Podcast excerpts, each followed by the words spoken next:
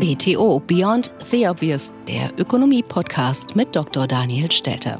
Featured bei Handelsblatt. Hallo und herzlich willkommen zur neuesten Ausgabe meines Podcasts. Die Bundesregierung hat es geschafft.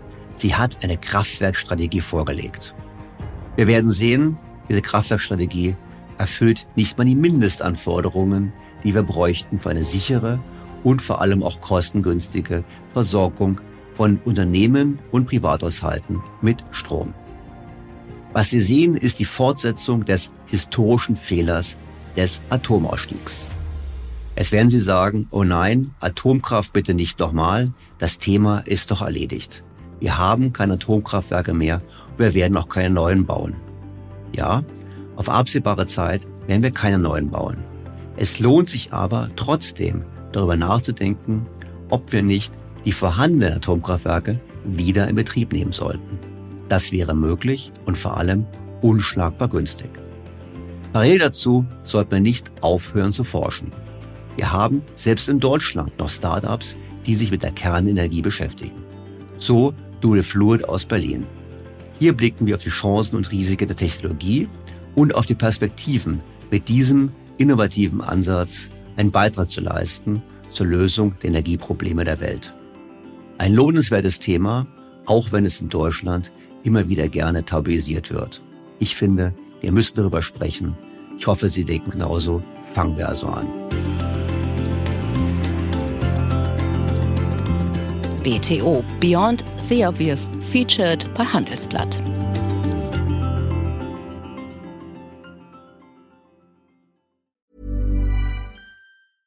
Ryan Reynolds here from Mint Mobile. With the price of just about everything going up during inflation, we thought we'd bring our prices down. So to help us, we brought in a reverse auctioneer, which is apparently a thing.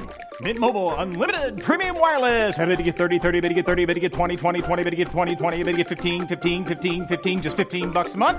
So, Give it a try at mintmobile.com/switch. slash $45 upfront for three months plus taxes and fees. Promo for new customers for limited time. Unlimited more than 40 gigabytes per month. Slows. Full terms at mintmobile.com. Werbung von Avea Life, einem führenden Schweizer Unternehmen in der Longevity-Forschung. Avea bietet mit Nahrungsergänzungsmitteln effektive Lösungen für gesundes Altern und Verjüngung, damit sich Menschen so lange wie möglich gestärkt, lebendig und jugendlich fühlen.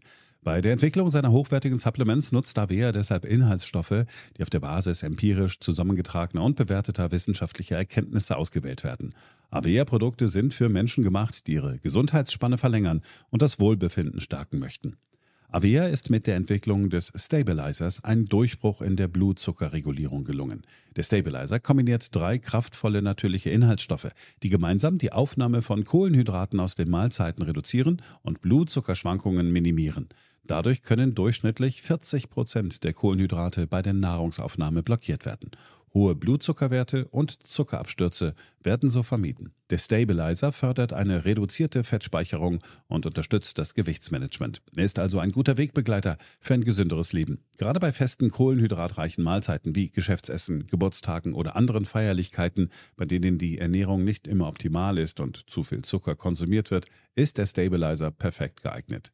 Die einzigartige Formel unterstützt Ihren Körper dabei, einen ausgeglichenen Blutzuckerspiegel aufrechtzuerhalten sorgt für einen verbesserten Energiehaushalt und trägt zu weniger Heißhunger auf Süßes bei.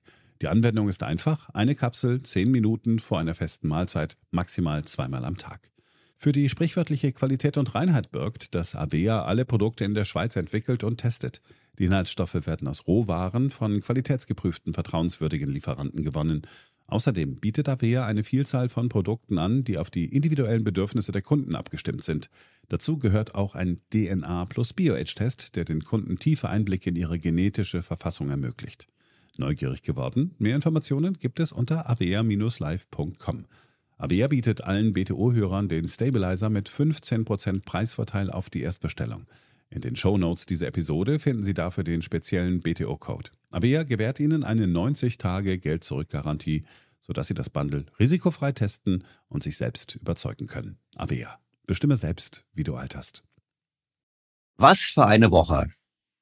Mit Miele hat ein weiterer deutscher Traditionskonzern einen massiven Arbeitsplatzabbau angekündigt. Bei NTV war zu lesen. BASF, Bosch, Volkswagen, Bayer, Continental. Die besten Adressen der deutschen Industrie kündigen der Reihe nach Massenentlassungen an. Vor wenigen Tagen erst wartete Autozulieferer ZF Friedrichshafen mit der Nachricht auf, dass möglicherweise bis zu 12.000 Stellen wegfallen könnten. Und nun die Hiobsbotschaft, dass möglicherweise tausende Jobs bei Miele auf dem Spiel stehen. Es sei ein Jahr mit schweren Entscheidungen und zahlreichen, teils tiefgreifenden Veränderungen, schrieb Firmenchef Markus Miele in einer Mitteilung an die Beschäftigten. Ein Stellenabbau werde sich nicht vermeiden lassen. Medieninformationen zufolge könnte der Waschmaschinenhersteller weltweit rund 2000 Arbeitsplätze streichen. In Deutschland dürfte davon insbesondere das Stammwerk in Gütersloh betroffen sein.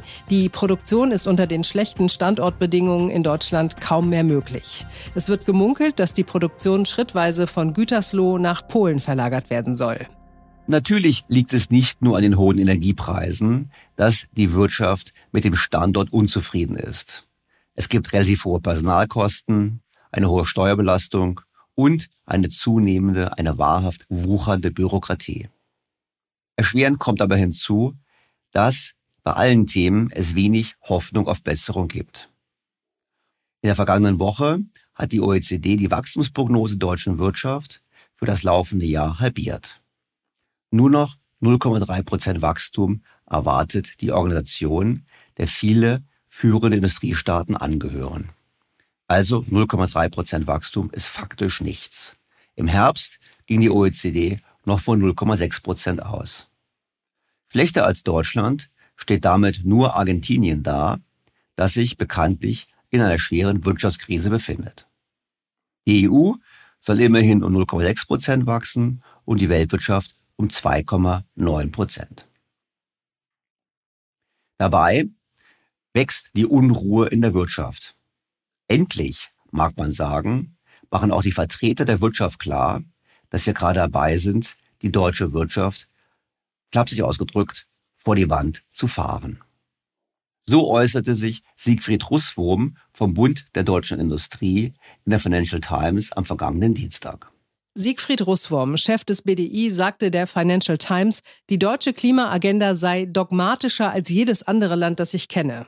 Die Entscheidung des Landes aus Atomenergie und Kohle auszusteigen und auf erneuerbare Energien umzusteigen, benachteilige Unternehmen in Europas größter Volkswirtschaft gegenüber denen in anderen Industrienationen, sagte er. Niemand kann heute mit Sicherheit sagen, wie unsere Energieversorgung in sieben Jahren aussehen wird.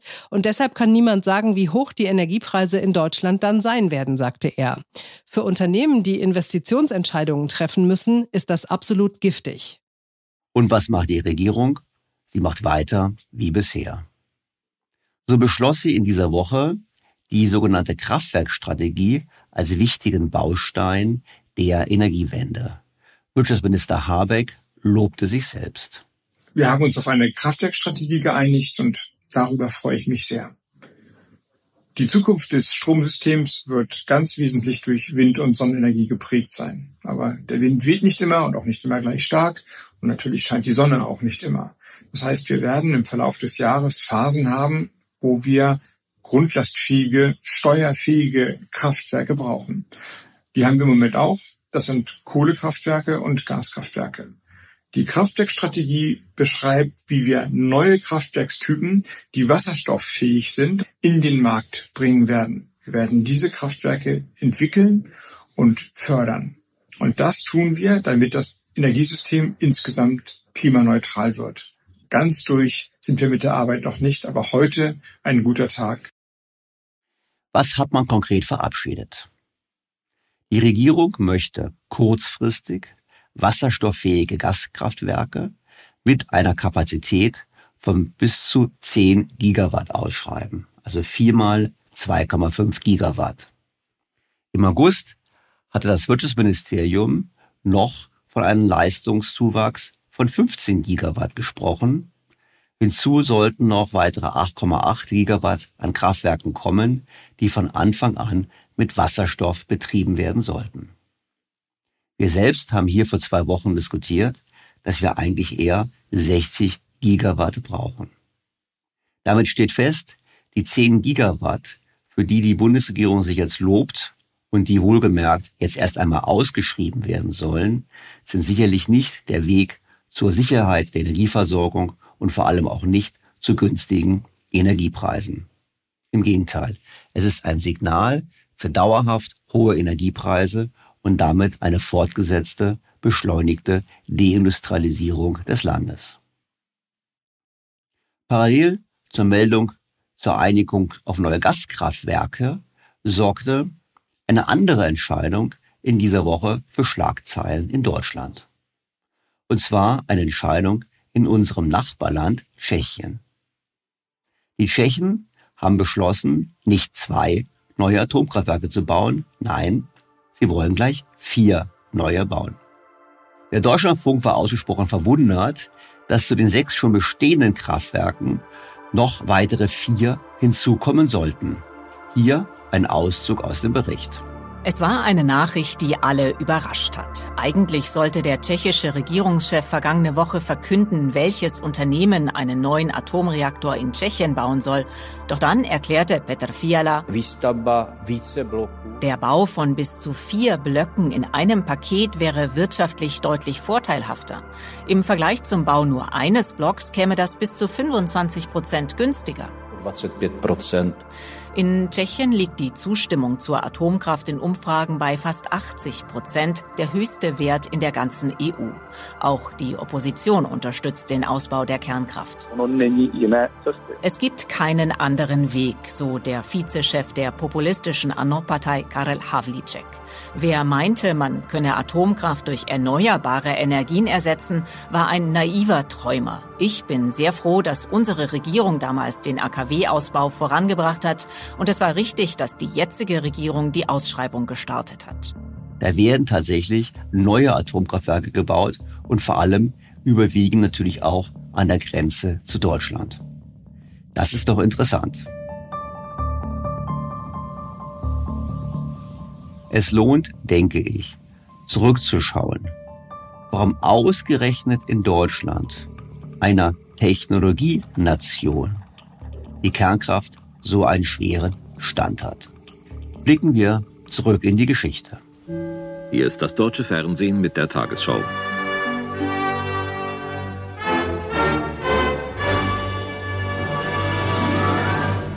Guten Abend, meine Damen und Herren. Die arabischen Erdölstaaten beschlossen heute in Kuwait, ihren Lieferstopp gegen, wie es hieß, israelfreundliche Länder weiterzuführen und möglicherweise auszuweiten.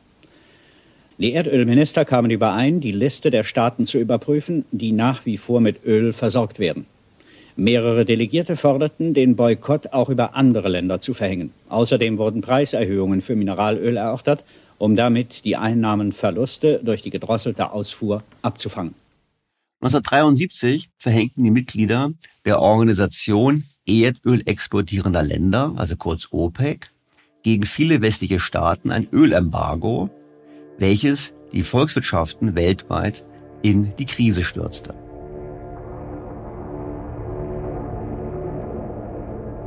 Um möglichst schnell unabhängig vom Öl zu werden, beschloss die damalige Regierung von Helmut Schmidt, SPD, die deutsche Kohlewirtschaft, die Kohlekraftwerke, auszubauen und gleichzeitig mehr Geld für Kernenergie auszugeben. Es gab ein neues Atomgesetz und es gab eine Aufklärungskampagne, um die Bevölkerung von der Notwendigkeit der Kernenergie zu überzeugen. Der Spiegel schrieb im Juni 1979 Folgendes. Den Kanzler bedrängen apokalyptische Visionen. Die derzeitige Krise ums Öl könne sich zu einer massiven Bedrohung der Menschheit ausweiten mit Kriegen, Hungersnöten und Naturkatastrophen.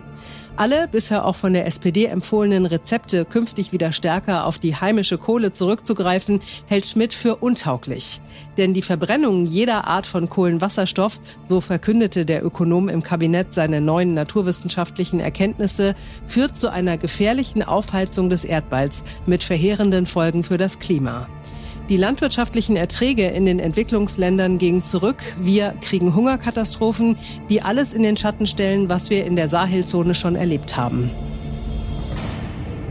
Helmut Schmidt stand damals, also im Jahre 1979, Folgendes fest. Die fossilen Energien sind endlich. CO2 ist schlecht für das Klima und Atomkraft ist die Antwort. Und er hat es umgesetzt. Wenn auch aufgrund der Proteste längst nicht so konsequent wie unser Nachbarland Frankreich. Trotz dieser Proteste erreichte die Kernenergie einen Anteil von über 30 Prozent an der Stromerzeugung bis Ende der 1990er Jahre. Hätten wir diese Kraftwerke heute noch, müsste übrigens kein einziges Kohlekraftwerk mehr laufen. Denn der Anteil der Kohle ist heute ungefähr genauso hoch wie damals der Anteil der Kernenergie. Wir hätten also ein ähnlich CO2-freundliches Energiesystem wie Frankreich. Aber es kam anders. Und es kam deshalb anders, weil die Proteste der Grünen und der Atomkraftgegner letztlich nichts anderes waren als Proteste für die Kohlekraft. Das hat Dr. Veronika Wendland in Folge 148 sehr deutlich gemacht. Äh, die Grünen schaffen es ja derzeit relativ geschickt, es darzustellen, dass jetzt dieser Turn to Coal, ja, dieser Kohle-Turn und Gas bei Katar kaufen, dass, dass es ihnen so ungeheure ähm, Schmerzen abbringen, ne? also dass sie dafür die Staatsräson bereit sind, von Urstüberzeugungen abzurücken. Und das stimmt historisch halt nicht. Ne? Das ist tatsächlich ein ziemlich genialer PR-Gag. Ne? Also Habeck kann das ja auch wirklich immer sehr gut mit seinem, ne, also so staatstragend Stirn, äh, Stirn gerunzelt, dann so und seine Gefühle so richtig den, mit den Zuhörern teilen und auch so schön rüberbringen. Ne? Aber in Wirklichkeit ist es natürlich eine totale Selbstinszenierung, denn wenn wir auf die grüne Geschichte schauen, dann sehen wir, dass sie halt Kohle und Gas immer mit in ihrer Energiewende-Rechnung drin hatten, dass sie sie als kleineres Übel akzeptiert und affirmiert haben und dass das Gas ja auch bis zum Februar in, auch in Habecks Energiewendeplan drin stand. Und wie ging es weiter? Nun, in Deutschland begann der Atomausstieg unter der ersten rot-grünen Bundesregierung mit der Vereinbarung zwischen der Bundesregierung und den Energieversorgungsunternehmen vom 14. Juni 2000. Hier ist das erste deutsche Fernsehen mit der Tagesschau.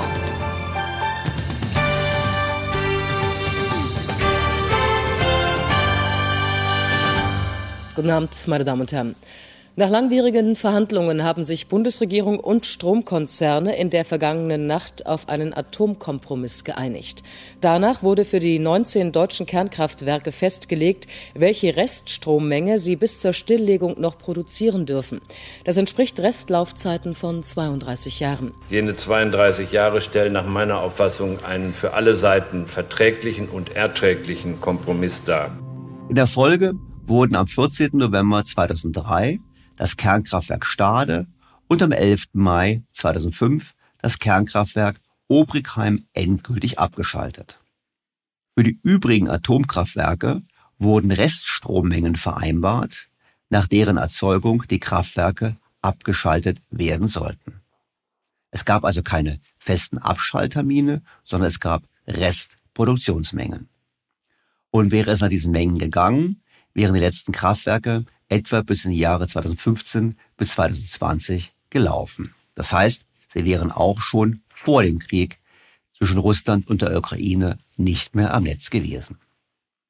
Doch, wir wissen es, unter der Regierung Merkel gab es dann zunächst den Ausstieg aus dem Ausstieg. 2010 wurde das Atomgesetz durch eine Laufzeitverlängerung der deutschen Kernkraftwerke modifiziert. Beschlossen am 28. Oktober 2010 im Bundestag.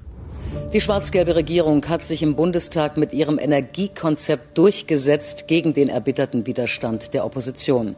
Damit werden unter anderem die Laufzeiten der Atomkraftwerke im Schnitt um zwölf Jahre verlängert. Sie eröffnen einen gesellschaftlichen Großkonflikt, den wir in mühsamer Arbeit über viele Jahre bewältigt hatten. Sie spalten die Gesellschaft wo sie schon einig war. Das ist das Ergebnis ihrer Politik.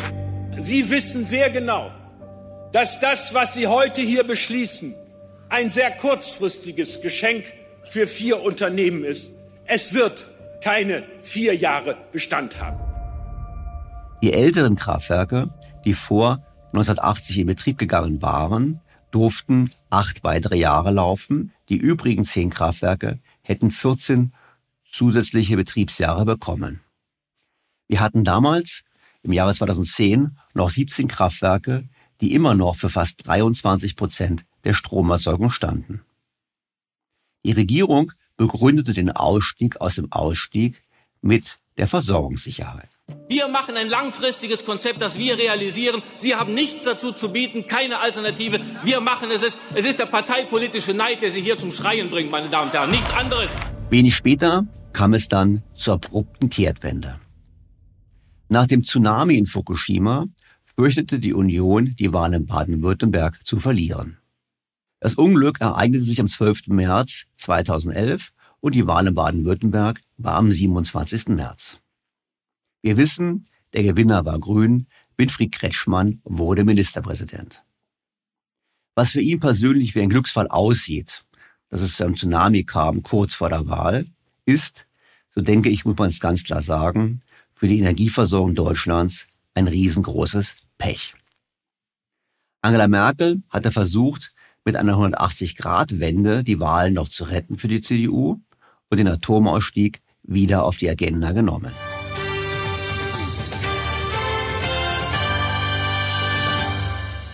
Guten Abend, meine Damen und Herren.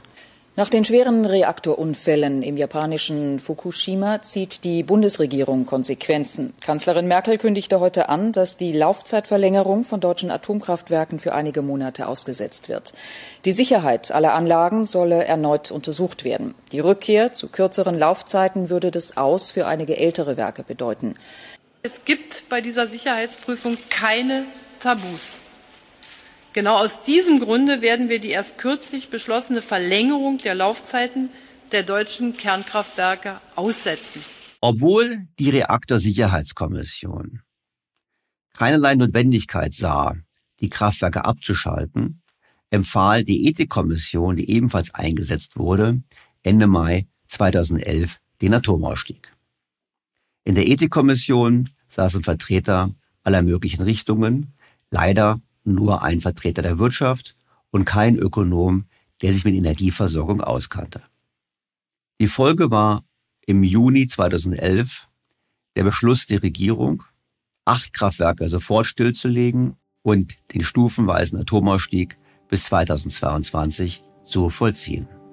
Fukushima hat meine Haltung zur Kernenergie verändert. Auch hier, meine Damen und Herren, ziehen wir eine Lehre aus Wahrscheinlichkeitsanalysen nach Fukushima. Und zwar ein für alle Mal.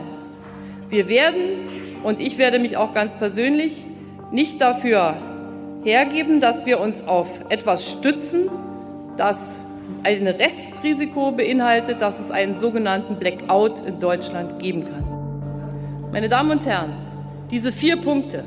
Erstens die Novelle des Atomgesetzes, zweitens die Arbeit für ein Entsorgungskonzept, drittens die Versorgungssicherheit bis 2013, Viertens das Energiekonzept der Zukunft. Diese vier Punkte zeigen schon die Größe der Aufgabe, die vor uns steht. Und ich sage ganz deutlich, es handelt sich um eine Herkulesaufgabe, ohne Wenn und Aber. Jetzt könnte man natürlich sagen, das Thema ist wirklich abgeschlossen. Es ist erledigt. Es lohnt sich nicht mehr, in Deutschland über Kernkraft zu sprechen. Das Thema ist kurz gefasst durch. Doch dem ist nicht so. So haben sich in der FDP beispielsweise Mitglieder zu den Free Democrats for Fission, also den Freien Demokraten für Atomenergie, zusammengeschlossen und diese fordern einen Mitgliederentscheid, worin Folgendes steht.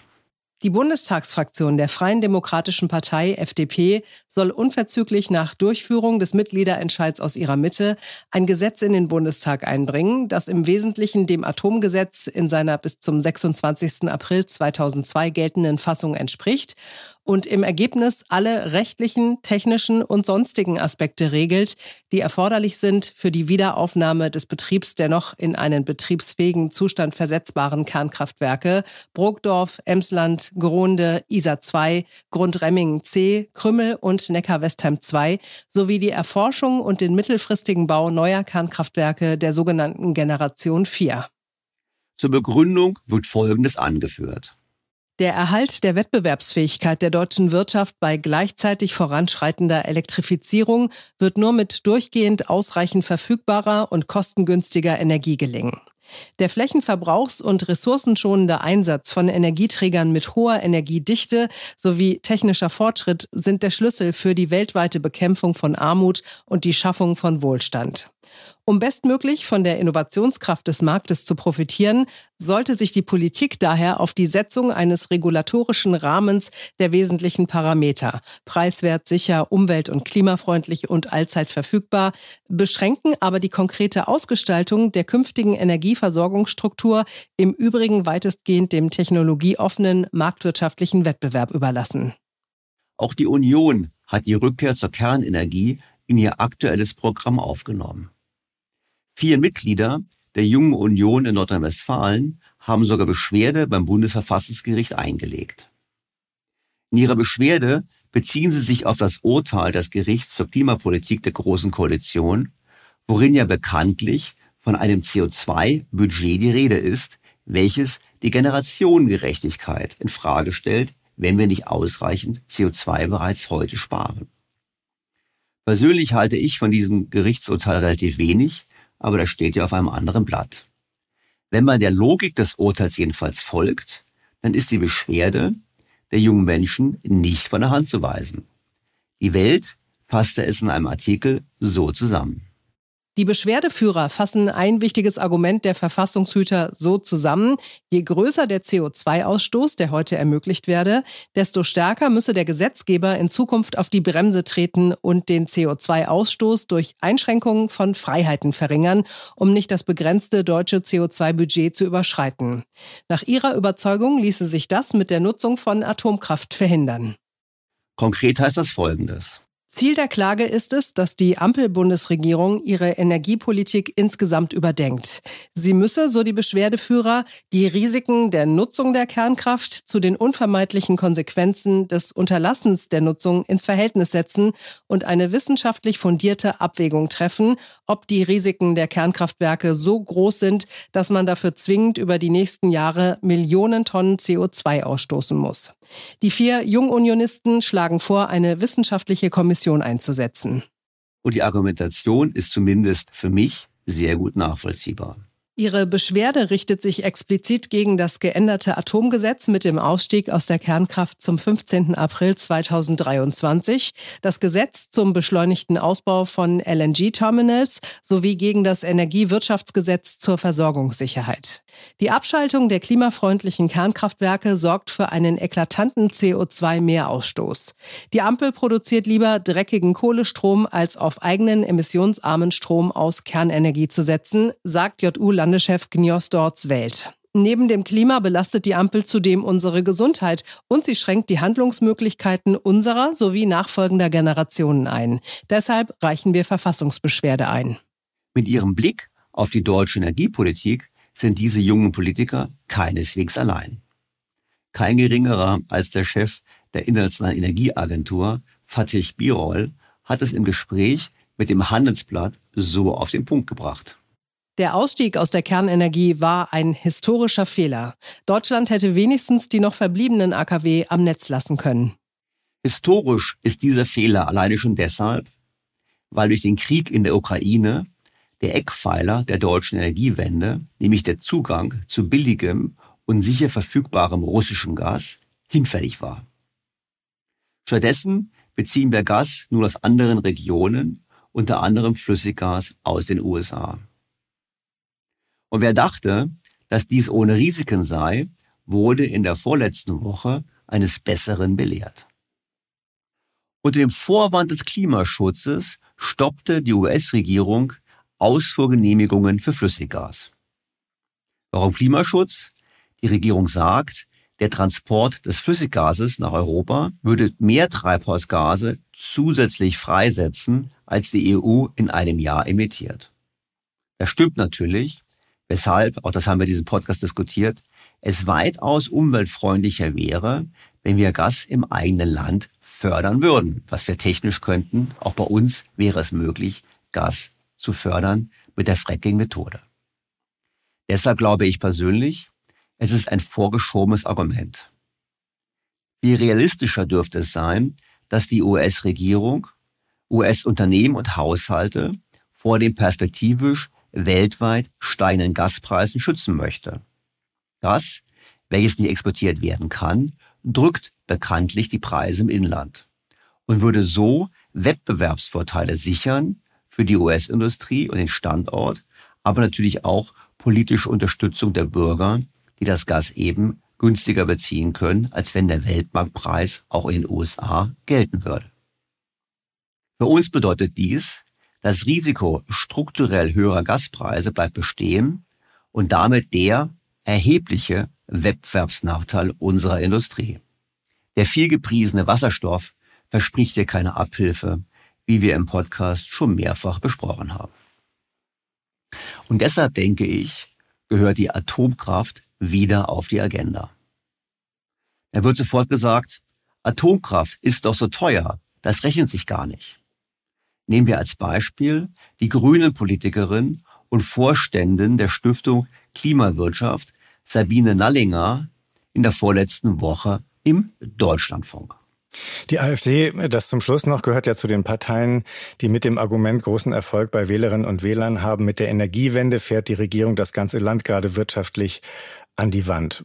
Energie aus Kernkraft, neue Gasverträge mit Russland, dann stünden wir sehr viel besser da. Äh, was sagen Sie dazu? Ja, wir wissen doch, dass Kernkraft mittlerweile die teuerste Energie ist, äh, die es überhaupt gibt. Wenn ich an unseren Nachbar Frankreich denke und sehe, wie viele Atomkraftwerke da gerade stillstehen, dann frage ich mich wirklich, wie man heutzutage äh, so ein Argument noch hervorbringen kann. Erneuerbare Energien sind in den letzten Jahren äh, extrem günstig geworden. Es ist mittlerweile die günstigste Erzeugungsart. Lassen, lassen Sie uns an diesem Riesenprojekt arbeiten, europaweit. Dann werden wir die Transformation gut hinbekommen. Abgesehen davon, dass wir gesehen haben, dass es keineswegs nur die AfD ist, die zur Kernenergie zurück möchte, ist die Aussage auch inhaltlich völlig falsch. Wie falsch zeigt eine Studie der Internationalen Energieagentur mit dem Titel Projected Cost of Generating Electricity. Darin ist unter anderem Folgendes zu lesen. Dieser Bericht zeigt insbesondere, dass Onshore-Wind im Jahr 2025 im Durchschnitt die niedrigsten Stromerzeugungskosten aufweisen wird. Auch Solar-Photovoltaik kann, wenn sie in großem Maßstab und unter günstigen klimatischen Bedingungen eingesetzt wird, sehr wettbewerbsfähig sein. Das Ergebnis der wertbereinigten LCOE-Metrik der Internationalen Energieagentur zeigt jedoch, dass der Systemwert variabler erneuerbarer Energien wie Wind und Sonne mit zunehmendem Anteil an der Stromversorgung abnimmt. Das wissen wir alles schon. Wenn man nur auf die Stromkosten direkt an der Stelle der Produktion schaut, sind Wind und Solar extrem billig. Aber, und auch das wissen wir, je höher der Anteil von Wind und Solar, desto problematischer und teurer wird das ganze System, weil man Backups, Speicher und Netze benötigt.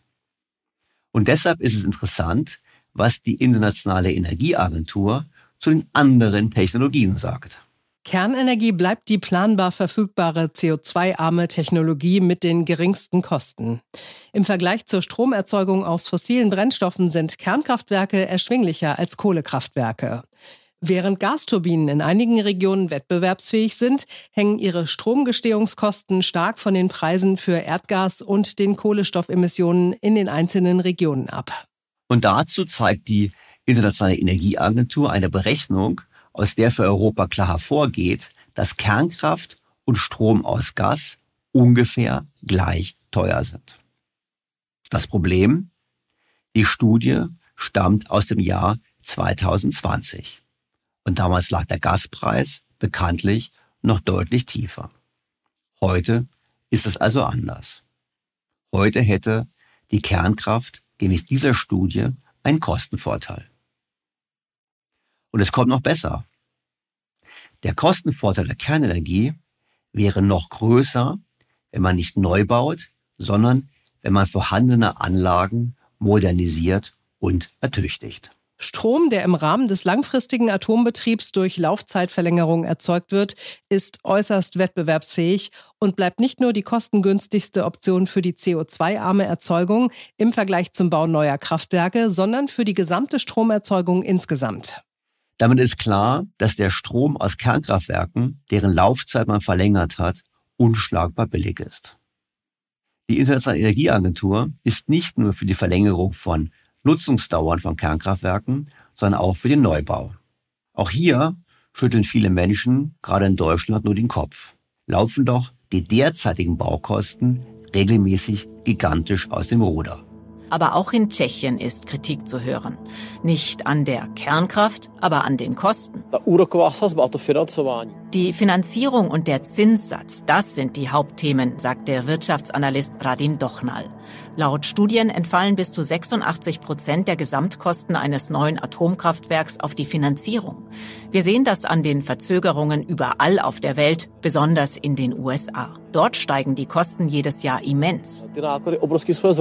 Für den Bau eines Reaktors hat die tschechische Regierung vor einigen Jahren rund 6,5 Milliarden Euro veranschlagt.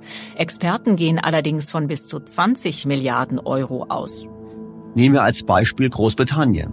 Die Financial Times beschreibt ein dortiges Problemprojekt. Das britische Flaggschiff-Kernkraftwerk Hinkley Point C wird frühestens im Jahr 2029 fertig und die Kosten steigen auf bis zu 46 Milliarden Pfund. Dies ist der jüngste Rückschlag für ein Projekt, das im Mittelpunkt der langfristigen Energiepläne des Landes steht. ÖDF, das bei jüngsten Parallelprojekten in Finnland und Frankreich, die die gleiche Reaktortechnologie verwenden, ebenfalls lange Verzögerungen erlitten hat, machte die Komplexität der Installation elektromechanischer Systeme und komplizierter Rohrleitungen für die jüngsten Probleme bei Hinkley in Somerset verantwortlich. Das ursprüngliche Budget betrug 18 Milliarden Pfund, die Fertigstellung war für 2025 geplant. Dies alles spricht nun wirklich nicht für Kernenergie. Aber die Internationale Energieagentur hat sich die Ursachen genauer angeschaut und setzt deshalb darauf, dass es mit der Renaissance der Kernkraft deutlich besser wird. Diese Projekte wurden nach einer langen Pause für den Atombau initiiert, die die nukleare Lieferkette und die Kapazitäten der Industrie erheblich beeinträchtigt hat. Verstärkt wird dies durch einen Deindustrialisierungstrend in einigen OECD-Ländern. Darüber hinaus wurden die ersten Budgetschätzungen stark durch den Mangel an Entwurfsreife und Ausführungsplanung zum Zeitpunkt des Baubeginns sowie durch die zunehmend unsicheren politischen Rahmenbedingungen beeinflusst. Die in diese Erstprojekte investierten Beträge dienen nicht nur der Finanzierung des Baus der Reaktoren selbst, sondern auch dem Wiederaufbau dieser Kapazitäten und Fähigkeiten. Die Internationale Energieagentur verweist auch darauf, dass es in anderen OECD-Ländern deutlich besser funktioniert mit dem Neubau von Kraftwerken. In mehreren Ländern werden Kernkraftwerke heute pünktlich und im Rahmen des Budgets fertiggestellt. In China und Korea wurden im letzten Jahrzehnt eine beträchtliche Anzahl von Projekten in weniger als sechs Jahren durchgeführt. Diese Unterschiede könnten durch alternative Designmerkmale erklärt werden, doch selbst bei gleicher Bauart gibt es je nach Land, in dem der Reaktor gebaut wird, deutliche Unterschiede. Diese Lücke lässt sich nicht allein durch standortspezifische Gegebenheiten erklären. Die Herausforderungen, mit denen die westlichen OECD-Länder beim Bau neuer Kernkraftwerke konfrontiert sind, sind nicht mit der Technologie selbst verbunden, sondern hängen vielmehr von den Bedingungen ab, unter denen diese Projekte entwickelt und durchgeführt werden, sowie von den Interaktionen zwischen den verschiedenen Interessengruppen. Hier liegt zweifellos eine große Chance für die 20 führenden Nationen von den USA über Frankreich bis Japan, die sich am Rande der Klimakonferenz in Dubai zusammengeschlossen haben und angekündigt haben, massiv in den Ausbau der Kernenergie investieren zu wollen.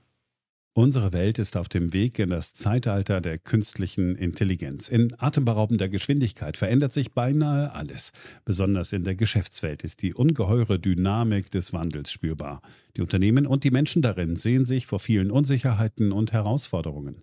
Der Aufstieg der künstlichen Intelligenz bedeutet neuen Wettbewerb, eine Flut von Daten, aber auch sich verändernde Fähigkeiten und die sich daraus ergebende Notwendigkeit von Veränderungen in den Skills von Mitarbeitenden und der Leistungsfähigkeit der Unternehmen. Workday, die Enterprise-Plattform für Finanzen und HR, hat deshalb Innovation zum Prinzip gemacht. Viele BTO-Hörer erleben den Wandel aus nächster Nähe. Ihre Unternehmen sehen sich einem Ansturm von Veränderungen ausgesetzt, suchen nach Mitteln, um sich aus der Beschleunigungslücke zu befreien und haben Schwierigkeiten, Schritt zu halten. Oft sind die Lösungen kurzfristig und bruchstückhaft. Getrennte Systeme für die Finanz- und Personalabteilung oder die Aufrüstung veralteter Technologien sind häufige Beispiele dafür. Um Unternehmen jeder Größe bei der Bewältigung dieser Herausforderung zu unterstützen, verfolgt Workday den Ansatz permanenter Innovation. Denn nur so können Kunden Veränderungsprozesse anführen, statt darauf zu reagieren. Nur Workday verfügt über einheitliche Daten, die nahtlos über eine einzige Plattform fließen und ihnen die Möglichkeit geben, intelligente Entscheidungen zu beschleunigen, Chancen zu erkennen und Risiken zu mindern. Workday versetzt sie in die Lage, Modelle und Prognosen zu erstellen und schnell und zuverlässig zu handeln, dank Echtzeitdaten und einer zuverlässigen in die Plattform integrierten KI. Besuchen Sie workday.com und erfahren Sie, wie Sie Fahrt aufnehmen können bei Ihrer Reise ins Zeitalter der künstlichen Intelligenz. Workday, die Enterprise-Plattform für Finanzen und HR. Und was sagt eigentlich die Industrie, also diejenigen, die Kernkraftwerke bauen, zu den Problemen und ihrer Lösung? Die Financial Times berichtete kürzlich dazu Folgendes.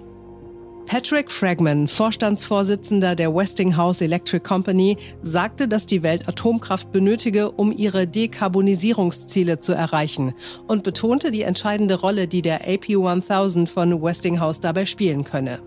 Den AP1000 kann Westinghouse kostengünstiger bauen als frühere Reaktorgenerationen, da er kleiner ist und viele Teile in Fabriken hergestellt werden können, anstatt auf Baustellen nach Maß gefertigt zu werden.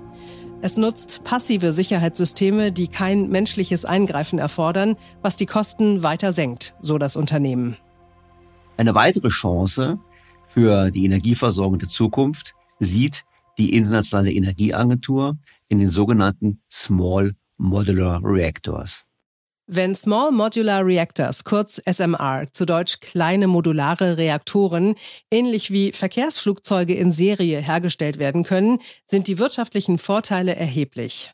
Dies erfordert jedoch, dass der Markt für ein einzelnes Design relativ groß ist, was die Notwendigkeit eines globalen Marktes bedeutet. Um dies zu erreichen, müssen die Regulierungsbehörden darüber nachdenken, wie sie zusammenarbeiten können, um einen echten globalen Markt für Nukleartechnologien zu ermöglichen. In vielen Ländern arbeiten Start-ups an genau dieser Lösung. Wobei wir nicht unterschlagen wollen, dass es auch hier Rückschläge gibt. So wurde ein in den USA geplantes Projekt erst kürzlich wegen der Kosten gestoppt. Auf der anderen Seite wurde in dieser Woche bekannt gegeben, dass in Großbritannien erstmals komplett privatwirtschaftlich finanziert vier solche Small Modular Reactors gebaut werden sollen. Obwohl wir in Deutschland nicht viel mit der Kernenergie zu tun haben wollen und die Forschung praktisch nicht mehr stattfindet, haben wir trotzdem ein Start-up, welches versucht, mit einem innovativen Ansatz einen solchen kleinen Reaktor zu bauen. Das Start-up Dual Fluid ist in Berlin ansässig. Um besser zu verstehen, welche Technologie hier verfolgt wird und wie das Team die Chancen einschätzt, habe ich mich mit dem CFO des Unternehmens, Dr. Björn Peters, zum Gespräch verabredet. Bevor ich zu meinem Gespräch mit Dr. Peters komme, noch dieser Ihnen wohlbekannte Hinweis. Nach wie vor gibt es ein exklusives Angebot für alle BTO Beyond the Obvious Featured bei Handelsblatt Hörer. Testen Sie Handelsblatt Premium für vier Wochen lang für nur einen Euro und bleiben Sie so zur aktuellen Wirtschafts- und Finanzlage informiert. Mehr erfahren Sie unter handelsblatt.com-mehr Perspektiven und wie immer in den Show Notes zu dieser Ausgabe. Doch nun zu meinem Gespräch mit Dr. Peters. Dr. Björn Peters ist Physiker, Unternehmer, Energieökonom, Politikberater und energiepolitischer Blogger. Er leitet das private Forschungs- und Beratungsunternehmen Peters Koll. In verschiedenen Positionen in Unternehmensberatung und bei Finanzinstituten, wo er für die Rohstoff- und Energiemärkte zuständig war, gründete er mehrere Unternehmen und Fonds und entwickelte wirtschaftliche und politische Strategien zur Überwindung der ökologischen Krise. Im Jahr 2018 war er Mitgründer der weltweiten Nuclear Pride Coalition. Seit 2021 ist er Chief Financial Officer des Nuklear-Startups Dual Fluid. Sehr geehrter Herr Peters, ich freue mich ausgesprochen, Sie in meinem Podcast begrüßen zu dürfen. Ja, schönen Tag, Herr Stalter. Jetzt werden natürlich sofort unsere gemeinschaftlichen Gegner auf Twitter oder auf X, wie es jetzt heißt, sagen, das sind die beiden Atomnerds zusammen. Was kann da schon bei rauskommen? Ich möchte in der Tat mit Ihnen über Atomkraft sprechen. aber durchaus differenziert sprechen. Und Sie sind auch aktiv in der Industrie. Sie sind ja mit Dual Fluid einer derjenigen, die auch versuchen, einen, wie es so schön heißt, Small Modular Reactor zu bauen, hätte ich jetzt mal als Laie gesagt. Und da würde ich doch sagen, na ja, irgendwie spielt die Zeit aber nicht für sie, weil gerade in den USA ja ein großes Projekt, wo mit solchen Reaktoren Strom erzeugt werden sollte, abgeblasen wurde. Mit welcher Begründung? Mit der Begründung, es ist einfach zu teuer, es ist viel günstiger mit Wind und Solar Strom zu erzeugen, wozu also Atomkraft. Also müssen sie sich eigentlich nicht eingestehen, müssen wir beide uns nicht eigentlich eingestehen, dass es vielleicht ganz nett ist, Atomkraft, aber dass sie eigentlich nicht wettbewerbsfähig sein kann mit Wind und Solar. Das hängt sehr stark vom technischen Design ab. Ich will jetzt nicht ähm, den Leuten vorwerfen, sie haben einen Fehler gemacht, aber das Beispiel, das in Amerika schiefgegangen ist, die haben den Sprung zur Skalierung nicht geschafft. Und wir brauchen eine ganz erhebliche Skalierung, um auch die Ziele zu erreichen, die jetzt in Dubai beschlossen worden sind, haben sie jetzt 22 Nationen zusammengetan, um zu sagen, wir müssen bis 2050 die Kernkraft verdreifachen. Also kein äh, Todespferd wird so laut wie die Kernkraft im Moment. Wir werden gebraucht. wir werden gebraucht. Aber warum wird man gebraucht? Weil sagen Sie jetzt, die Kosten waren bei denen falsch. Weil ich meine, in der Tat, ich meine, ich habe gesehen, eine Studie von der Internationalen Energieagentur, die haben gezeigt, dass in der Tat Atomkraft wettbewerbsfähig ist. Es kommt ein bisschen drauf an. Also in Indien habe ich gesehen in der Studie zum Beispiel, dass dort Wind und Solar deutlich günstiger sind als Atomkraft, weshalb sich dort Atomkraft nicht lohnt. Ist das wirklich so? Also ich habe auch eine, eine Studie gesehen, dass die in Indien für ungefähr 1500 Dollar pro Kilowatt Kernkraftwerke bauen können, weil die einfach insgesamt sehr viel niedrigere Kosten haben. Und in Indien ist halt alles ein bisschen günstiger. Also man darf jetzt nicht die indischen Solar- und Windpreise mit den deutschen oder europäischen Kernkraftpreisen vergleichen, sondern muss sie wirklich auch mit den lokalen Kandu-Preisen vergleichen. Das ist total richtig, man muss lokal machen. Ich war auch in Indien, ich war auch bei Tata Power und da muss ich mal gucken, ich bin noch mit jemandem in der Anbahnung mal ein Gespräch zu führen, da werde ich der Sache nochmal nachgehen. Aber ich glaube, der Punkt ist nochmal, was ist denn sozusagen Ihr Pitch? Wenn Sie jetzt sagen, diese 20 plus Länder, die da in Dubai sich dafür zur Atomallianz zusammengefunden haben, das sind keine ewig gestrigen, sondern die haben in der Tat einen Punkt nach dem Motto, es ist wichtig, die Atomkraft stärker auszubauen, um die Klimaziele zu erreichen. Was ist denn da der Pitch?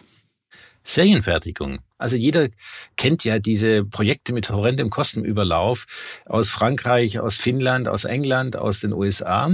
Das sind die vier Projekte, die halt irgendwo aus dem Ruder gelaufen sind, aber das hat auch Gründe. Wir haben vor 30 Jahren noch Kernkraftwerke ins Netz gebracht, die sensationell günstig waren, also wo man für, nach heutigen Preisen ungefähr für 2,50 Euro pro Watt gebaut hat. Dadurch kamen die jetzt auch in den Grenzkosten runter auf unter 2 Cent pro Kilowattstunde, die deutschen Konvoi-Reaktoren. Und die Bauzeiten waren so bei sechs, sieben Jahren. Und das ist also, da war nichts aus dem Ruder gelaufen. Und man muss mal einfach auch die Erfolgsfaktoren der damaligen Zeit analysieren und sich anschauen, was haben wir richtig gemacht und können wir das heute wieder reproduzieren. Und das eben halte ich für sehr wahrscheinlich, dass es gelingt, weil Konvoi-Reaktoren, ich nehme mal die deutschen Beispiele, weil das den Hörern am stärksten bekannt ist. Aber wir haben Ende der 70er Jahre begonnen, mit dem großen Kraftwerksbauprogramm. Das fing schon ein bisschen früher an und in den 70er Jahren wurde das entschieden und es wurde auch äh, durchgeführt. In den 80er Jahren haben wir dann etliche Kraftwerke gebaut. Und irgendwann mal kam das dann zu den Konvoi-Kraftwerken. Die heißen Konvoi, weil sie eben im Konvoi gebaut worden sind. Und das heißt, die gleichen Teams, die auf einer Baustelle zusammengearbeitet haben, haben es dann auch beim nächsten Projekt getan. Und die haben sich, das habe ich mir von einem sogenannten, ja, ich nenne sie Veteranen äh, dieser Zeit, der hat mir das mal erzählt, dass sie ihre besten Ingenieure alle Vierteljahre auf ein Wochenendseminar geschickt haben. Und da haben die in einem schönen Berghotel irgendwo JWD, haben sie sich dann darüber ausgetauscht, was lief gut, was lief nicht so gut, wo müssen wir uns verbessern und wo müssen wir das Gute verstärken.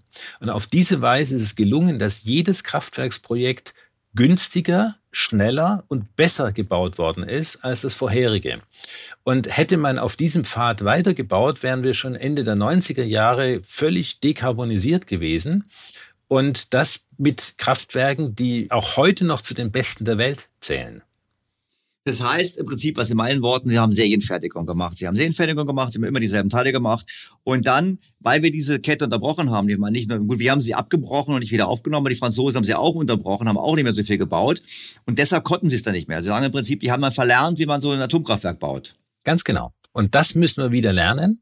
Das ist eigentlich genau das, was wir mit den Small Modular Reactors auch vorhaben, wobei das nicht auf die Small Modular Reactors äh, limitiert ist. Also man hat damals Large Modular Reactors quasi gebaut. Aber wir wollen mit den Small Modular Reactors kleinere Reaktoren bauen, also irgendwie zwischen 150 und 300 Megawatt. Davon braucht man dann sehr viele, letztlich Tausende, vielleicht sogar Zehntausende.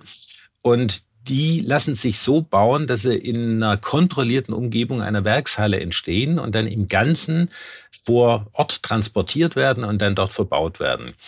Und das ist etwas, wo wir industrielle Serienfertigungsmethoden in die Nuklear Technik bekommen können. Und das war bisher nicht so richtig möglich, außer in den wenigen Beispielen in Frankreich und in Deutschland. Also Frankreich hatte auch so eine Art Konvoi-Reaktoren, aber bleiben wir im deutschen Beispiel. Da waren eben immer die gleichen Firmen beteiligt und dadurch haben die so eine Art Manufakturserienfertigung hinbekommen. Wenn man das jetzt aber auf eine industrielle Serienfertigungsmethode hinbekommt, dann liegen da natürlich enorme Kostensenkungspotenziale die eben durch Gleichteile, durch, sie sparen ja dann auch bei der Lizenzierung, sie haben vielleicht einfachere Designs, nicht mehr ganz so viele Bauteile, die sie verbauen müssen. All das sind die Standards aus der Industrie, mit denen man Kostensenkungsprogramme betreibt. Und das lässt sich eben in die Kerntechnik einführen, ist dort aber noch nicht. Das wird aber dieses Jahrzehnt passieren. Es gibt natürlich einige, die sagen, Moment mal, das klingt ja alles schön und gut. Aber das dauert doch viel zu lange, bis die auf den Markt kommen. Wir haben auch gar nicht mehr so viel Zeit. Das beeindruckt mich sehr wenig, dieses Argument, weil wenn Sie versuchen, jetzt eine ganze Volkswirtschaft zu dekarbonisieren mit Sonne und Wind und Speichern und Wasserstoff und sonst was, das ist auch nie und nimmer vor 2050 fertig. Aber bis 2050 können wir es mit Kernkraft garantiert geschafft haben. Der Unterschied ist, Kernkraft ist eine Technologie, die im Prinzip schon da ist. Man muss jetzt nur fertig entwickeln wohingegen bei der Speicherei zum Beispiel, da gibt es manchmal noch nicht mal Papierkonzepte, die wirklich funktionieren oder nur ganz, ganz kleinskalig und man weiß gar nicht, wie die sich verhalten, wenn sie größer skaliert werden. Versuchen Sie mal 10.000 Gigawattstunden an Speichern zu bauen. Das sind die Größenordnungen, die Sie alleine für Deutschland brauchen. Wie ist es mit den Gefahren? Weil einige würden ja sagen, die Atomkraftgegner sagen natürlich immer, wir haben dieses erhebliche Risiko, dass es Unfälle gibt. Siehe Fukushima, siehe Tschernobyl, siehe USA. Und wenn wir jetzt viele kleine haben, dann sind die Gefahren noch viel größer, weil wir dann an vielen Standorten statt an einem Standort das konzentriert zu haben. Das wäre genau richtig, wenn wir die Kernkraftwerke der 1960er Jahre heute noch bauen würden. Aber nehmen Sie auch die, die, die Großreaktoren, die wir jetzt haben, also die jetzt käuflich erwerbbar sind von den Koreanern, von den Franzosen, von den Amerikanern, von den Russen und von den Chinesen, wobei die Chinesen noch nicht am Markt sind. Aber das sind die fünf Reaktorbauer, von denen Sie heute ein Kernkraftwerk kaufen können die sind so ausgefeilt, allesamt, dass ich die viel lieber in meiner Nachbarschaft hätte als ein Windrad. Bei den kleinen Reaktoren, da gibt es jetzt einige Reaktordesigns, die inhärente Sicherheit bieten.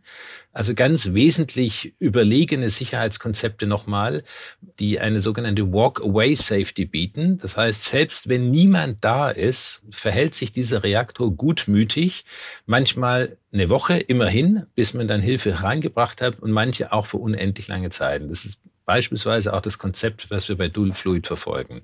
Das soll ein Reaktor sein, der keine Menschen letztlich braucht zur Sicherheit, außer dass man natürlich dann verhindern muss, dass irgendeiner da eindringt und also das übliche Sicherheitspersonal hat. Aber ansonsten versuchen wir, die Natur für uns arbeiten zu lassen, wenn es um Sicherheit geht. Das heißt, es sind dann selbstregulierende Spaltprozesse. Das gilt im Übrigen für eine ganze Klasse von Kernreaktoren, die im Moment entwickelt werden, nämlich alle mit flüssigem Brennstoff. Also da ist bei weitem noch nicht die Technik wirklich fertig entwickelt. Man kann da immer noch sehr viel machen und deswegen bin ich auch davon überzeugt, dass wir in 100 Jahren sehr viel Kernkraft haben und sehr wenig ja, Solar weiß ich nicht, aber vor allem Windenergie. Ähm, ich glaube da nicht dran, dass es ein nachhaltiger Markt ist.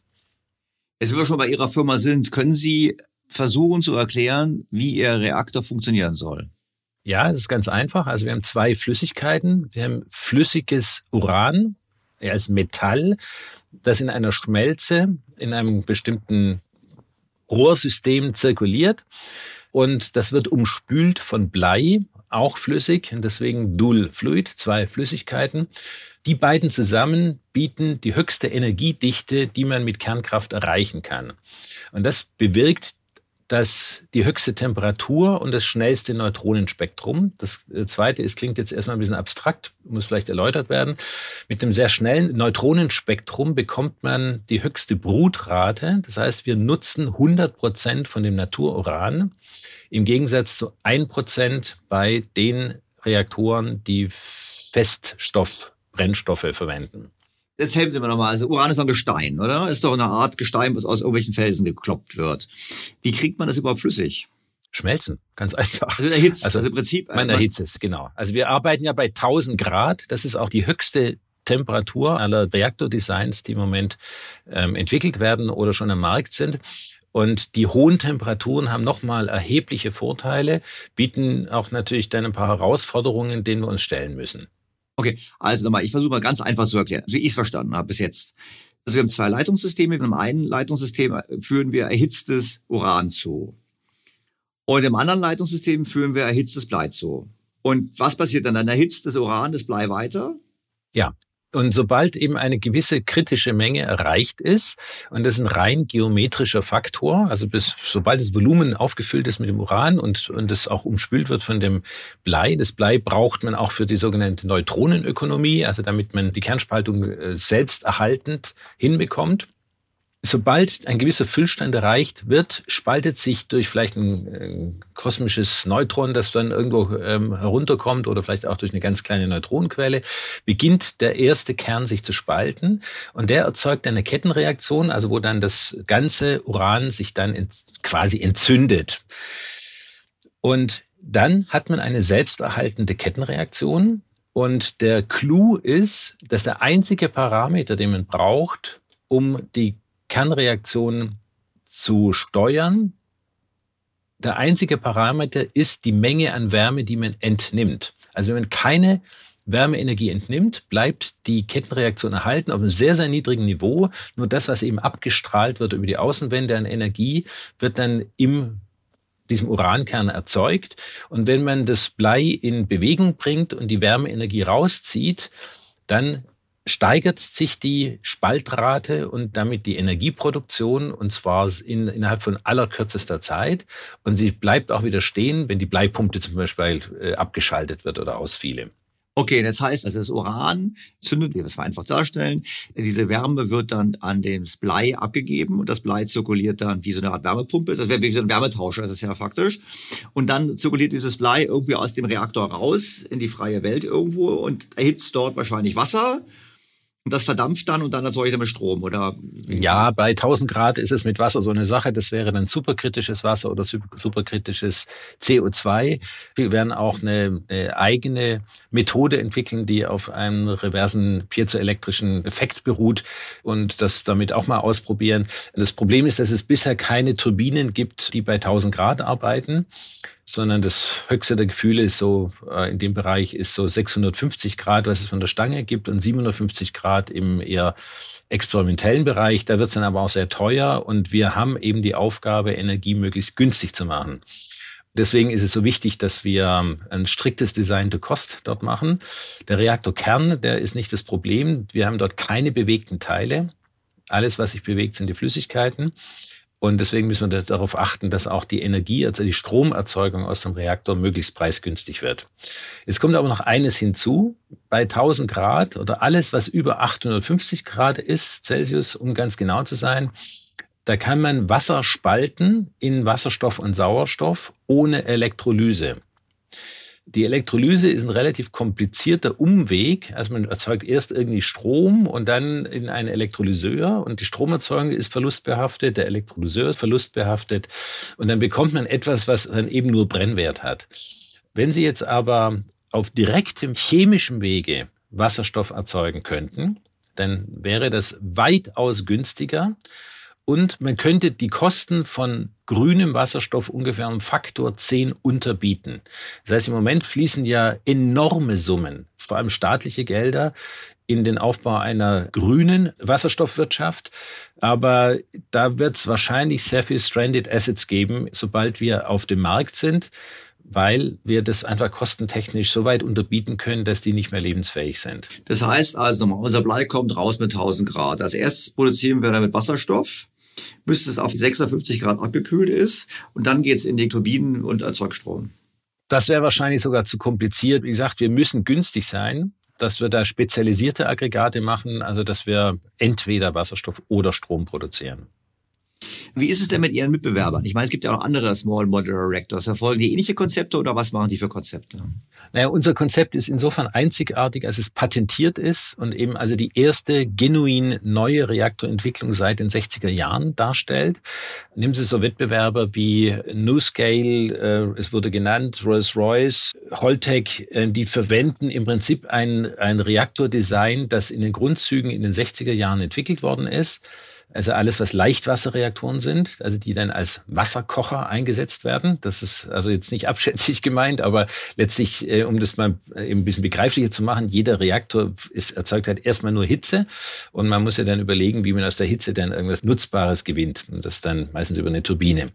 Und die haben großartige Eigenschaften. Die Frage ist, ob sie in den Kosten so weit runterkommen können, weil ich sage mir, der eigentliche Wettbewerber, den wir haben, sind ja nicht die anderen Reaktorbauer, sondern Kernkraft wird gebraucht, sondern der eigentliche Wettbewerber ist Kohle. Kohle ist zurzeit nach wie vor sehr populär. Es gibt hunderte Neubauprojekte für Kohlekraftwerke, gerade in Asien. Und Afrika kommt jetzt auch. Das liegt einfach daran, dass Kohle unschlagbar günstig ist. Wenn wir also wirklich eine Energiewende schaffen wollen, brauchen wir eine emissionsfreie oder arme Technologie, die preisgünstiger ist als Kohle. Das ist die Herausforderung. Und das kann man in meinen Augen mit Kernkraft erreichen. Vielleicht nicht auf dem traditionell westlichen Weg zu sagen, wir haben ein Problem mit der Regulierung, die ist aus den Fugen geraten. Es gab in all den Ländern, wo, Kernkraft, wo es Kernkraftwerke gibt, immer wieder auch mal atomfeindliche Regierungen, die explizit gesagt haben, wir machen die Regulierung so teuer, dass es nicht lohnt. Jürgen Trittin hat sich damit neulich mal zitieren lassen, dass das die Strategie war, dass es so viele Auflagen draufgepackt haben, bis sich das nicht mehr richtig gelohnt hat. Und das ist der Grund, warum Kernkraft heute so teuer ist und in den 80er Jahren so günstig war. Jetzt gibt's aber noch einen weiteren Kritikpunkt. Ja, die Leute sagen ja, die haben Angst vor den Atomabfällen. Ich meine, Atomabfälle sind unstrittig ein Thema. Jetzt haben die Finnen zwar, glaube ich, das erste Endlager, was ganz tief im Gestein ist, aber ja, bei uns ist ja auch, das gehört wahrscheinlich auch mit zur Strategie, ist ja die Suche endlos nach Endlager, nach dem Motto. Das ist genau die Strategie, ganz richtig formuliert. Aber die Frage ist natürlich, wenn wir jetzt so viele kleine Kraftwerke bauen, erhöhen wir damit das Endlagerproblem nicht weiter? Je nach Design, ähm, das stimmt. Ich würde es trotzdem als Problemchen bezeichnen, weil es sich wirklich lösen lässt. Und die, genau die Finnen haben es ja vorgemacht. Auch die Schweizer haben schon ein fertiges Endlagerkonzept. Ja, Grenzlage. Ich glaube, die Bohren und am, unten, unterm Boden wäre wahrscheinlich sogar auf deutsches Gebiet, würde ich mal fast tippen. Und ich habe immer vorgeschlagen, wir könnten doch eigentlich, wenn die Schweizer das schon geprüft haben, und ich traue den Schweizer das zu, können wir noch einfach sagen, wir schmeißen unser Atommüll auch da rein. Ist ja je Grenzgebiet. Aber machen wir weiter. Also wir haben das Thema Müll. Das ist ein Thema, sagen Sie, kann man lösen. Ja, vielleicht trotzdem noch eine Anekdote. Als die Schweden einen Standort für ein Endlager gesucht haben, haben sich acht Kommunen beworben darum. Endlagerstandort zu werden, weil die genau wussten, in ihren Granitfelsen, da ist eh relativ viel natürliche Radioaktivität schon drin. Und in so einem Bergstock steigt dann die Gesamtmenge an Radioaktivität um sowas wie ein halbes Prozent an, wenn der sämtliche Atommüll dort gelagert wird. Also die haben eine ganz viel entspanntere Haltung dazu. Und hier gibt es einfach auch so eine unbegründete Angstdebatte darüber was ja vielleicht nicht nur für, für Atommüll gilt, aber das ist, das ist einfach eine Pest letztlich. Also da ist die Diskussion völlig vergiftet mit äh, unglaublich irrationalen Argumenten. Und wir hätten ja auch schon ein Endlager. Ich weiß zufällig, dass die aller, allererste Amtshandlung von Jürgen Trittin 1998, als er Bundesumweltminister geworden ist, war, den fast fertigen positiven Endlagebericht für Gorleben zu kassieren. Die waren also so wenige Wochen vor der Veröffentlichung eines Berichts, aus dem hervorging, dass Gorleben hervorragend geeignet ist. Seither haben wir eine Debatte, die möglichst versucht, die Kosten für die Endlagersuche hochzutreiben. Und man sucht hier in Deutschland nicht ein geeignetes Endlager, sondern das Bestmögliche. Das ist also so wie die, unter Beratern hieß es immer die Jagd nach dem weißen Elefanten. Man vergeudet unendlich viel Energie und die Betreiber haben ja schon 24 Milliarden in den Endlagerfonds Kenfo einbezahlt. Aber das Geld wird hier in Deutschland natürlich nicht reichen, weil die Politik alles tut, nach wie vor, um die Endlagersuche zu verteuern nach Strich und Faden. Und äh, wie es halt anders geht, haben jetzt ein paar Nationen schon vorgemacht. Dann nochmal vielleicht einen Schritt zurück. Das ganze Endlagerproblemchen, wir reden von winzigen Mengen. Das sind also 11.000 Tonnen abgebrannter Brennelemente. Das sind ungefähr 1000 Kubikmeter, noch nicht mal 1000 Kubikmeter. Das ist ein Olympiaschwimmbecken voll. Und also zu behaupten, es gäbe nirgendwo unterirdisch einen Bergstollen, wo man das sicher unterbringen kann, eine solch überschaubare Menge, das kann einem eigentlich keiner rational klar machen. Also da wird auch sehr viel übertrieben. Die Frage war ja, wie ist das mit den SMR? Ja, die erzeugen natürlich auch Atommüll, wenn sie mit Festbrennstoffen arbeiten. Aber die ganzen Reaktormodelle mit flüssigem Brennstoff, wie eben Dual Fluid auch, aber da gibt es auch noch einige andere, die mit flüssigem Salzen normalerweise arbeiten. Wie gesagt, wir sind die einzigen, die mit flüssigem Metall auch arbeiten. Die haben das Potenzial, den Uranbrennstoff weitestgehend aufzubrauchen. Und der Grund, warum Atommüll so gefährlich ist, ist, weil die meiste Energie halt noch drin steckt. Und wenn man eben mehr von dieser Energie schon zu nutzbarer Energie umwandelt, bleibt natürlich weniger übrig. Und wir entwickeln auch eine Technik, die 100 Prozent des Uranbrennstoffs oder des Thoriums dann in Energie umsetzt. Und deswegen strecken wir auch die Reichweite von Uran um den Faktor 100. Und das, denke ich, wird irgendwann mal ein stärkerer Faktor werden in der Diskussion. Aber bis dahin wird es viele Reaktormodelle am Markt geben, die sich auch erstmal am Markt durchsetzen werden. Ich glaube, der Energiehunger, auch jetzt mal Afrikas, wir dürfen nicht nur das eurozentrisch sehen, die, die Diskussion, der ist so groß, dass jedes Kernkraftwerk wirklich gebraucht wird. Und wir können froh sein, wenn es ein Kernkraftwerk ist und kein Kohlekraftwerk. Sie haben es angesprochen schon. Es gibt ja auch Kritiker, die sagen, ja, der Uran ist ja auch endlich. Sie können es jetzt verstrecken, aber reden wir da nicht wirklich von etwas, wo wir Ende des Jahrhunderts schon wieder ein Problem haben, weil das Uran alle ist? Absolut nicht. Zumindest nicht, wenn man mit Brütertechnologien arbeitet. Also der gesamte Weltenergiebedarf, also auch mit Mobilität und Industrie und, und allem, entspricht ungefähr 20.000 bis 30.000 Tonnen Natururan, wenn das mit Brütern gemacht wird. Pro Jahr. Pro Jahr, Entschuldigung, pro Jahr. Und zufällig fließen auch ungefähr 30, 35, 36.000 Tonnen Uran jedes Jahr über die Flüsse in die Meere. Und in den Ozeanen sind ungefähr viereinhalb Milliarden Tonnen Uran aufgelöst. Und es gibt schon Verfahren, um das mit so speziellen Polymeren aus den Ozeanen rauszuholen. Und die Kosten dafür sind jetzt schon kompetitiv. Also über diesen natürlichen Eintrag des Urans durch die Flüsse wird die Meerwasserextraktion von Uran damit zur buchstäblich erneuerbaren Ressource, die noch also Milliarden Jahre reichen würde. Ja gut, in einer Milliarde Jahre wird sich die Sonne so aufgebläht haben, dass wir, dass es dann höchst ungemütlich wird, auf der Erde zu leben und irgendwann mal verdampft dann auch alles Wasser und dann geht's gar nicht mehr. Also für alle Zeiten, die der Mensch auf dieser Erde noch bleiben wird, reicht das Uran auf jeden Fall aus. Jetzt haben Sie den Case gemacht für Uran. Jetzt sitzen Sie ja, also Ihre Firma sitzt in Berlin. Aber meine Frage wäre jetzt mal, sind ja relativ nahe zu den Ministerien. Kam da mal einer von der Bundesregierung bei Ihnen vorbei und hat sich mit Ihnen unterhalten? Oder ist da die Strategie wie bei der Endlagersuche, dass man versucht, quasi den naheliegenden Elefanten zu übersehen? Also es ist klar, dass ein grüner Minister bei uns nicht aufschlagen wird. Wir hatten tatsächlich ein paar Politikerkontakte, ja, jetzt aber eher im Parlament, von Leuten, die sich für uns interessiert hatten. Ich will jetzt keinen Namen nennen, also äh, aus der FDP, aus der Union. Aber ähm, von den anderen Regierungsparteien ähm, ist das Interesse sehr gering. Ein Zwei SPD-Abgeordnete sind pro nuklear grundsätzlich eingestellt, während sich aber in diesem Parlament gegen die Fraktion nicht durchsetzen. Eigentlich ist ja pro Nuklear das Falsche, weil wenn ich Ihnen zuhöre, dann sagen Sie ja nach dem Motto, Herr Stelter, das, was wir jetzt machen oder was auch die Mitbewerber machen, die ähnliche Small Modular Reactors gehen wollen, ist ja was Grundlegendes anderes. Sie gehen zwar zurück zu dem Thema Serienfertigung, sagen wir mal. Sie wollen die Kosten senken. Sie haben aber andere Verfahren, die eben das Uran besser ausbeuten. Sie haben ein Verfahren, andere sagen sogar, man kann den Atommüll nochmal verwenden, sogar noch in diesen Prozessen. Das heißt, eigentlich reden wir ja, vielleicht müssen Sie den Namen ändern. Eigentlich reden Sie ja gar nicht mehr über, über das alte Atom, sondern Sie reden über was Neues eigentlich. Und Insofern ist es natürlich sehr bedauerlich. Auf der anderen Seite sind Sie ja auch, äh, haben Sie auch keine Kapitalgeber aus Deutschland, wenn ich es richtig verstanden habe.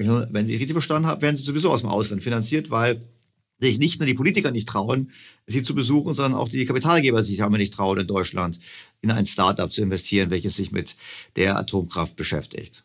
Also es ist beides äh, Gott sei Dank nicht richtig. Das ist ja gut, dann können wir mal aufklären.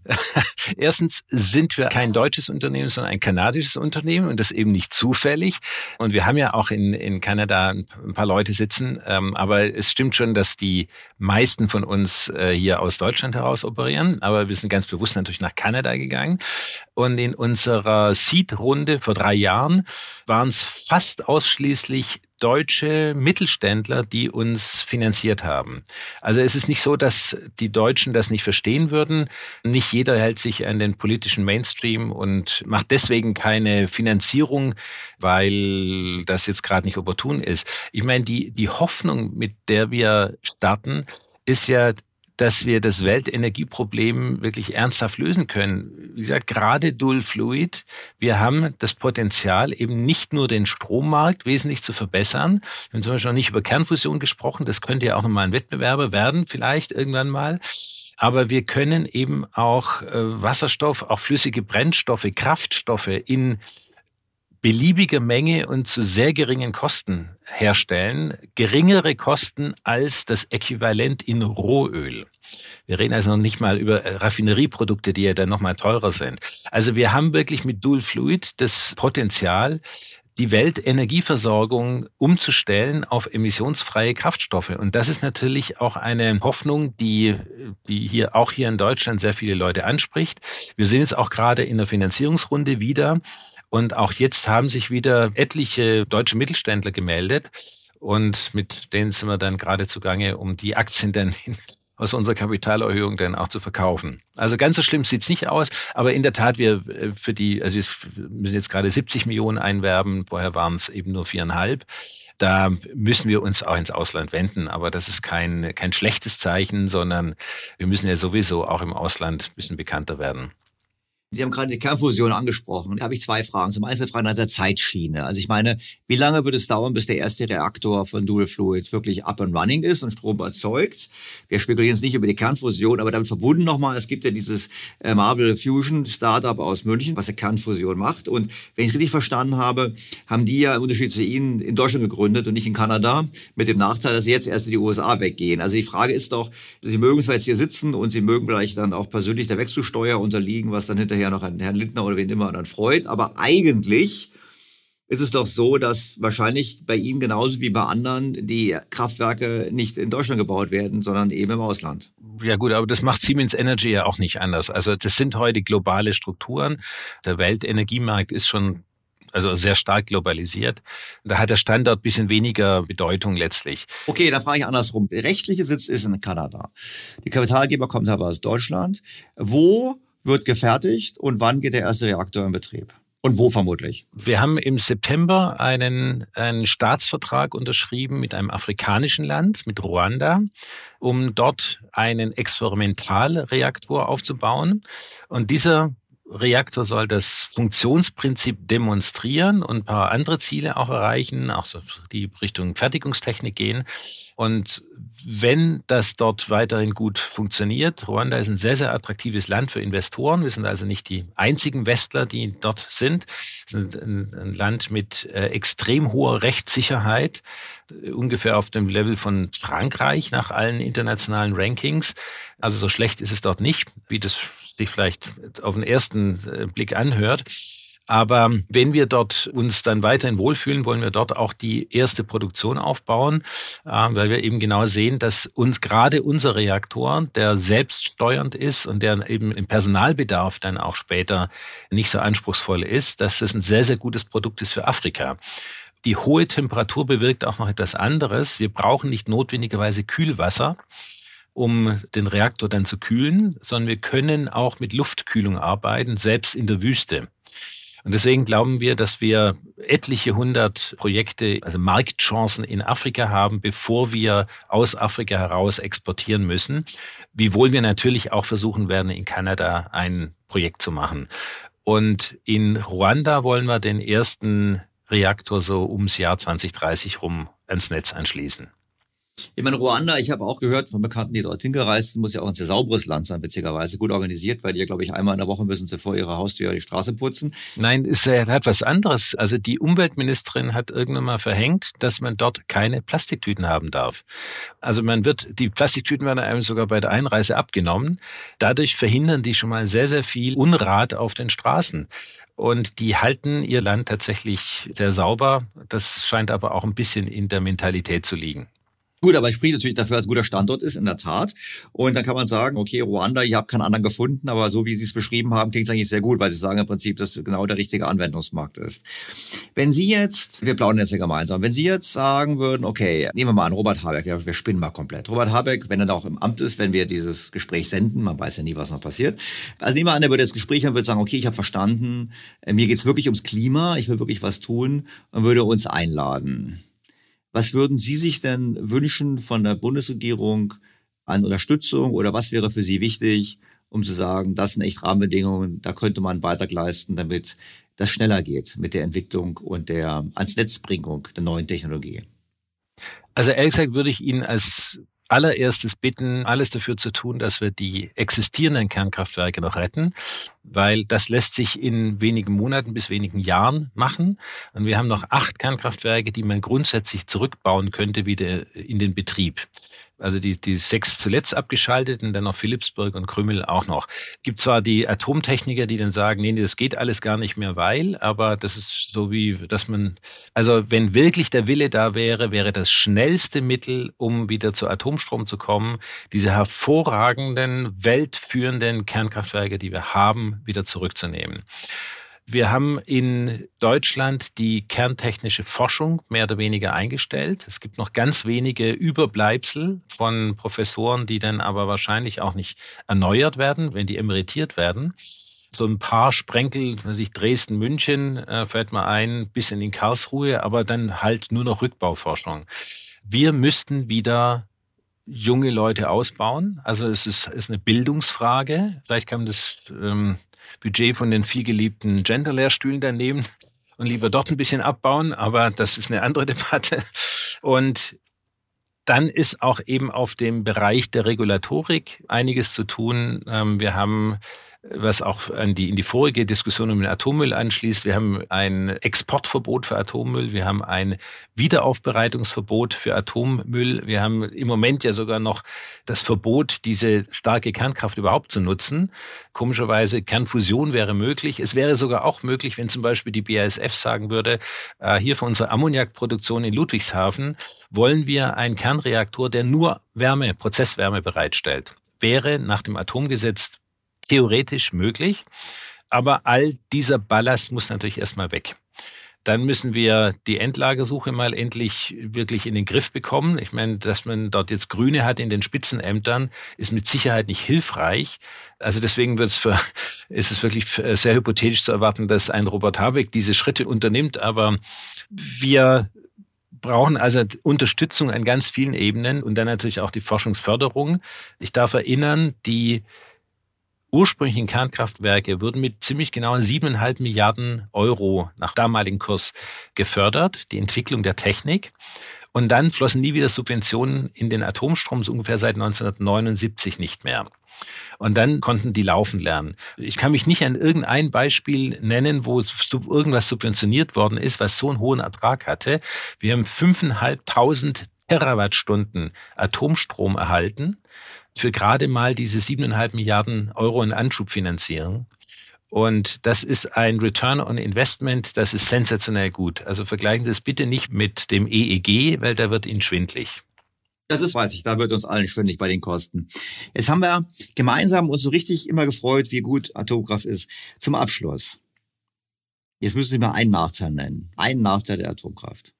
Ich denke, wir haben da einiges noch zu tun an der Public Perception, wie das auf Neudeutsch heißt. Es sind einfach viele Argumente noch im Umlauf, die teilweise aus den frühen 70er Jahren sind, die heute lang, schon lange nicht mehr gelten, die aber total fest in den Hinterköpfen sind.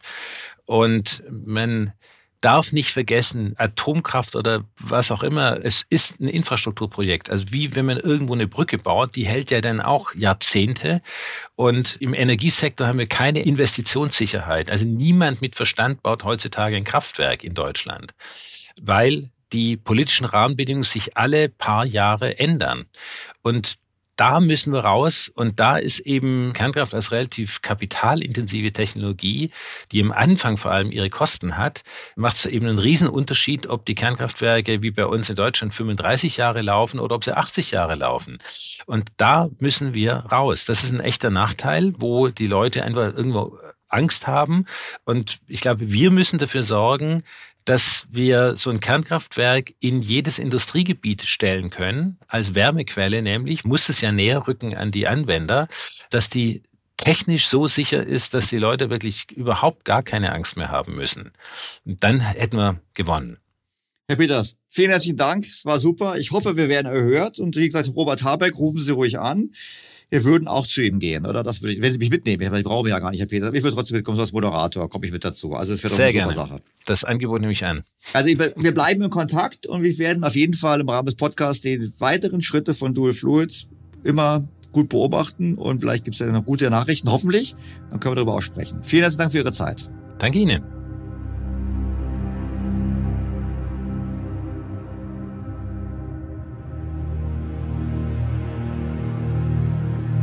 Halten wir fest. Small Modular Reactors sind sicherlich eine Technologie, die eine Chance verdient hat und die wir verfolgen sollten. Denn wenn die Skalierung sich so wie erhofft realisieren lässt, dürften die Kosten in der Tat deutlich sinken. Große neue Kraftwerke werden ebenfalls eine Rolle spielen, was aber, das haben wir gesehen, voraussetzt, dass es auch hier gelingt, wichtige Teile zu standardisieren und zu skalieren. Wir dürfen nicht vergessen, das große Problem ist, dass die Kernkraftanlagen sehr kapitalintensiv sind. Er muss am Anfang sehr viel Geld investieren, um dann bei sehr geringen Betriebskosten über lange Zeit Strom zu erzeugen. Und deshalb sind die Finanzierungskosten durchaus erheblich. Das ist ein wichtiger Faktor und deshalb schlagen auch die Kostensteigerungen sich so stark nieder, weil es einfach Zins- und Finanzierungskosten sind, die sich da kumulieren. Gelingt es, schneller zu bauen, wird es auch billiger. Für Deutschland gibt es eine andere Lage. Wir haben nämlich noch Kernkraftwerke, die funktionsfähig sind, die nur wieder angeworfen werden müssten und dann zu sehr geringen Kosten Strom erzeugen können. Die bereits angesprochene Dr. Veronika Wendland hat das im Dezember in einem Beitrag für den Blog Salon-Kolumnisten ausführlich betrachtet. In dem Beitrag ist einiges interessant. So sollen fünf Anlagen noch in einem Zustand sein, dass man sie wieder ertüchtigen könnte. Frau Wendland zitiert den Physiker Ulrich Maas, der langjähriges Mitglied war der Reaktorsicherheitskommission mit einer Kostenschätzung von rund einer Milliarde Euro, die erforderlich wären, um die fünf Anlagen wieder in den Betrieb zu nehmen. Dies entspräche, so rechnet Frau Wendland vor, 140 Euro pro Kilowatt installierter Leistung. Zum Vergleich. Ein neuer Offshore-Windpark kostet rund 2400 bis 5000 Euro pro Kilowatt und am Land kostet Windkraft immer noch über 1000 Euro pro Kilowatt. Das heißt, wie wir vorher schon gesehen haben, gilt auch in Deutschland, der Strom aus einer Laufzeitverlängerung ist unglaublich billig. Wie gesagt, Frau Wendland rechnet das vor. Ich würde sogar sagen, wenn Herr Waas sich mit der Milliarde vertan hat, selbst wenn es 10 Milliarden kostet, ist es immer noch günstiger als die Windenergie. Und das bei einer sehr hohen Verfügbarkeit. Die Kapazitätswirkung dieser Maßnahme wäre erheblich. Würden diese fünf Kraftwerke wieder ins Netz gehen, würden sie rund 55 Terawattstunden Strom im Jahr erzeugen können. Und dies entspricht ungefähr 40 Prozent der gesamten deutschen Windstromproduktion pro Jahr. Das Problem? Wir haben eine zu starke Lobby, die den Eindruck erweckt, als wäre Kernenergie die Konkurrenz zu erneuerbaren Energien. Doch das ist falsch. Es geht um eine Kombination aus erneuerbaren Energien und Kernkraft in einem intelligenten System.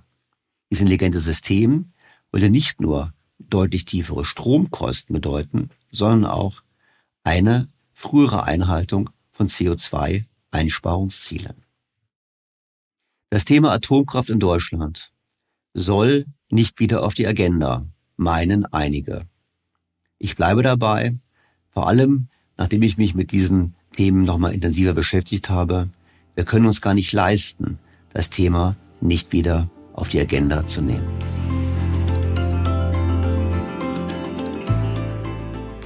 Bleibt mir, Ihnen erneut sehr herzlich fürs Zuhören zu danken.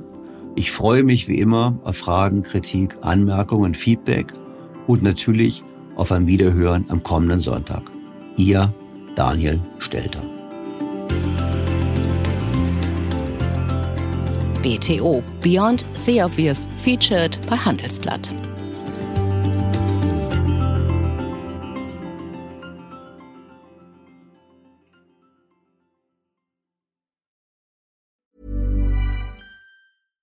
Was ist noch besser als ein guter Plan?